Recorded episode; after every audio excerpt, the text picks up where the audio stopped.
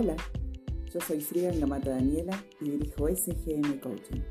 Me especializo en ecoingeniería de la emoción, un enfoque multidisciplinario para impulsar y potenciar todas las posibilidades para que logres los objetivos que buscas en tu vida.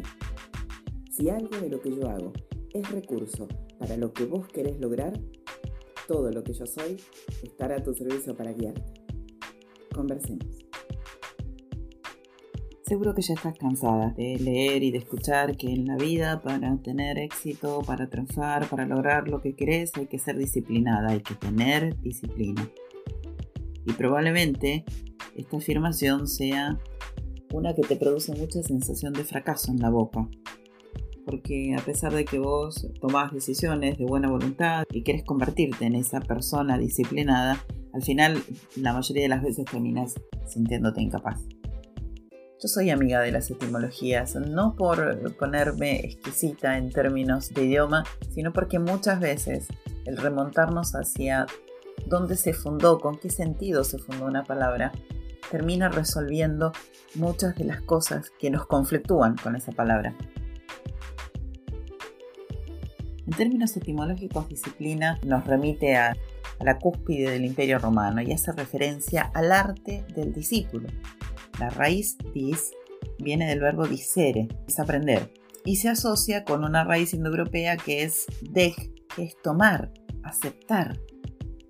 Entonces, eh, teniendo en cuenta el sufijo ina, que tiene que ver con el arte de hacer algo, podemos decir que desde su etimología, disciplina hace referencia a la instrucción, a la enseñanza, al aprendizaje y a las conductas que el discípulo va aprendiendo con su habilidad de aceptarla y tomarlas para sí durante el entrenamiento. Que si te fijas es algo que está muy lejos de lo que entendemos hoy por disciplina, que tiene que ver con la obligación y con el deber ser y con la estructura de cómo tienen que ser las cosas. Después la disciplina se vio teñida por su paso por la Edad Media y se volvió una condición una palabra de uso religioso y entonces la disciplina tenía que ver con aquello que debía ser hecho y que si no era hecho debía ser castigado porque por aquello de que la tinta con sangre entra. Y si bien con los años se trató de cambiarla, de maquillarla un poco, siempre estuvo teñida de esa cosa de rigidez, de castigo, de obligatoriedad. Tenemos muy asociada la disciplina con la rigidez y con la obligatoriedad, y esto hace que la rechacemos tanto. Hay una definición de disciplina que yo estoy segura que va a ser la definición que te haga enamorarte de la disciplina y que te haga entender cuál es el valor de trabajar tu disciplina interior si es que sos una persona disciplinada o de hacer crecer o incluso instalar la disciplina si es que no te la reconoces. Y es la definición de Carlos Castaneda que decía que disciplina es la capacidad de encarar lo desconocido, transformando la sensación de saber en un asombro reverente. Fíjate qué maravilla.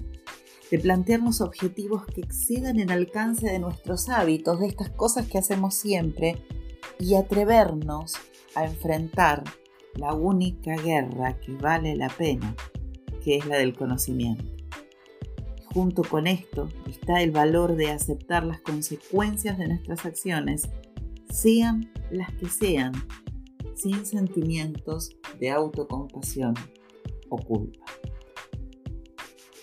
Esta definición de disciplina te demuestra por qué todo lo que quieras lograr en tu vida va a depender de la disciplina.